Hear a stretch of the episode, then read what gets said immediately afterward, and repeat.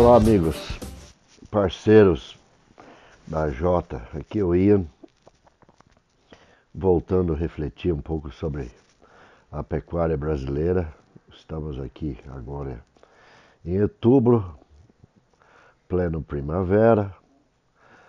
As chuvas na maioria das regiões parece que já iniciaram razoavelmente bem. E onde que não começou, tem perspectivas que vai começar. E podemos pensar ah, bastante sobre nossa estação de monta que tem pela frente.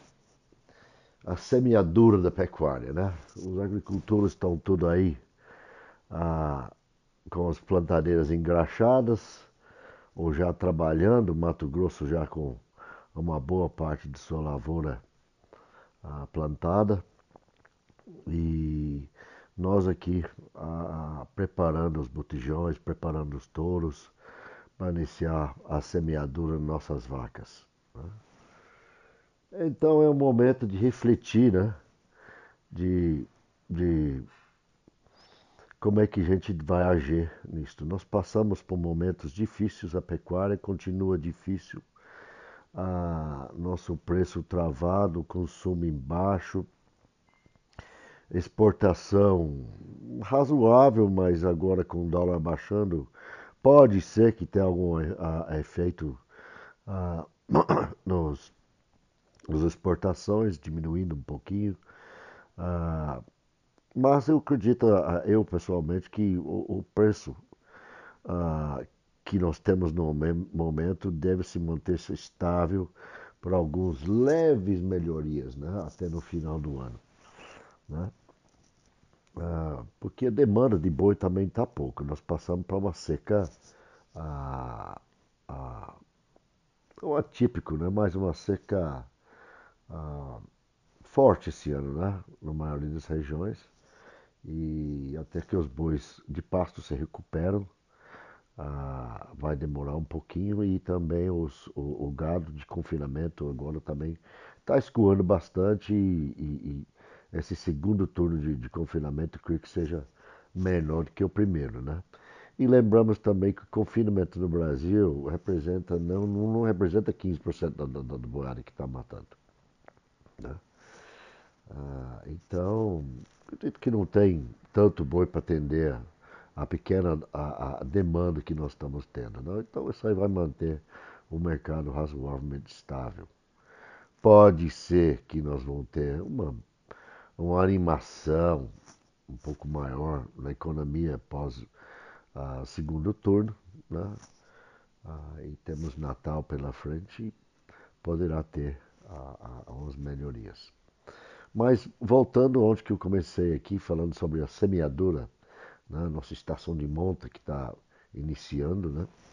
Eu acho que são poucas pessoas que não trabalham hoje no Brasil com estação de monta, que é uma, uma ferramenta fundamental para melhorar nossos rebanhos, é, é a ferramenta primordial de melhoramento genético do rebanho. E desde que você a, a, tem uma ordenação sobre as vacas que não enxertam nesse período, e, tem alguma finalidade para iniciar ou, ou ter imediatamente o descarte dessas vacas que se demonstram menos férteis. Né? Essas vacas que, obviamente, a, a, não estão tão bem adaptadas quanto aqueles que estão enxertando e são, essas vacas são menos produtivas. Então, deve-se dirigir essas vacas para sair do seu rebanho ou de alguma forma pode fazer uma, inseminação única nessas vacas de, de, de, de cruzamento industrial, ah, alguma coisa aí, deixa parir, não enxerta mais, depois engorda, aproveita a carcaça. Enfim, tem diversas formas que a gente pode ah, ah, fazer isso. Mas lembramos que essa estação de monta é, é a ferramenta base de, de, de melhoramento de qualquer rebanho comercial e que é a chave de você produzir mais do seu rebanho, é a chave de organizar sua produção de machos para engorda ou para venda, né? Você tem uma produção mais homogênea e também diminuindo custos. Né? Ah, você objetivando suas produção, você ah, ah, obviamente diminui custos de mão de obra, de demanda de pastagem, etc, etc. Então, falando sobre essa semeadura, eu gosto de falar que a semeadura que lembra ou, ou, faz uma ligação que você fala de semeadura com a, a, o agricultor. Que o agricultor, quando ele escolhe seu semente, ele é muito preocupado e estuda, escolhe a, a, as variedades de milho, de soja que ele vai plantar, pela capacidade de produção, enfim, a genética desse semente. E nesse momento também nós estamos escolhendo nossos sêmens, nossos touros, também nós devemos ter a mesmo, o mesmo cautela, né?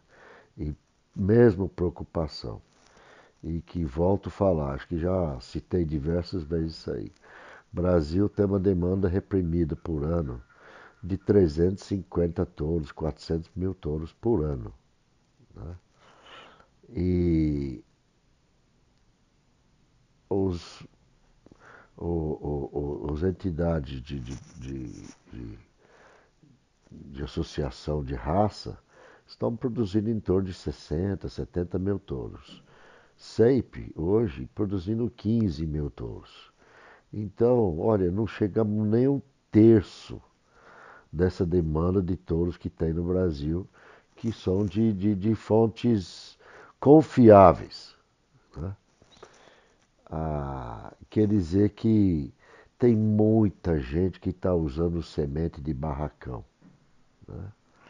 E você sabe que o agricultor hoje que está usando semente de barracão, tanto de milho, que é um híbrido, né? um planta híbrido, ou de soja também, ah, ele não. Ele está quebrado. Ele está quebrado. A agricultura hoje tem essas produtividades fantásticas nós temos aí, que nos últimos oito anos a agricultura brasileira cresceu 70%. Né? Não só em, em, em horizontalização em mais área, mas esse crescimento também, ah, houve um ganho ah, incrível pela genética que está sendo usada. Né? Então, pô, o agricultor tem que pensar, ah, o pecuarista tem que pensar realmente na genética que está usando, né? E a gente ter um, uma produtividade muito melhor. Né? E, obviamente, eu promovo isso porque eu sou defensor do melhoramento genético, eu trabalho com isso praticamente hoje há 35 anos, né?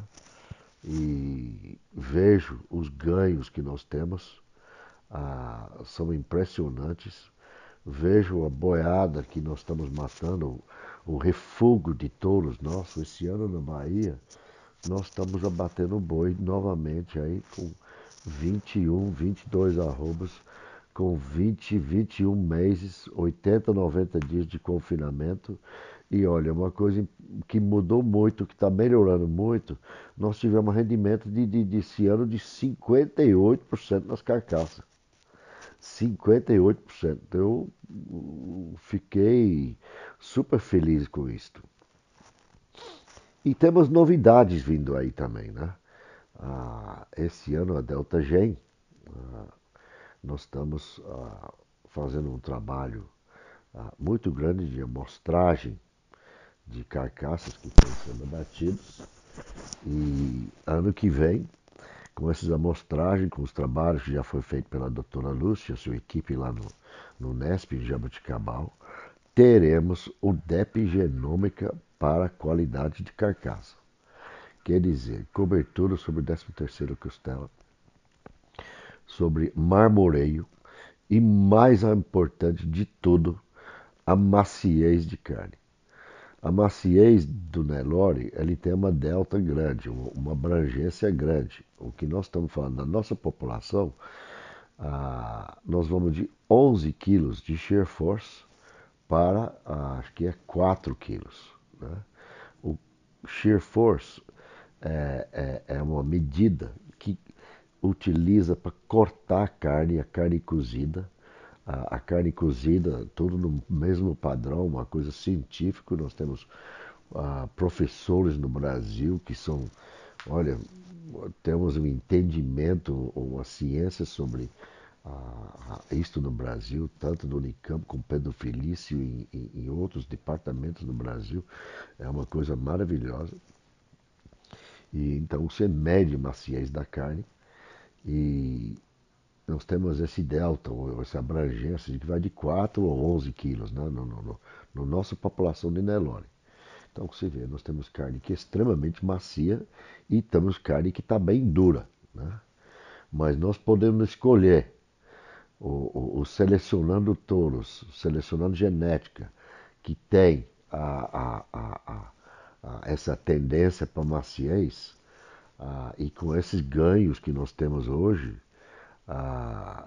o Nelore vem a, a, a ser superior a qualquer a cruzamento.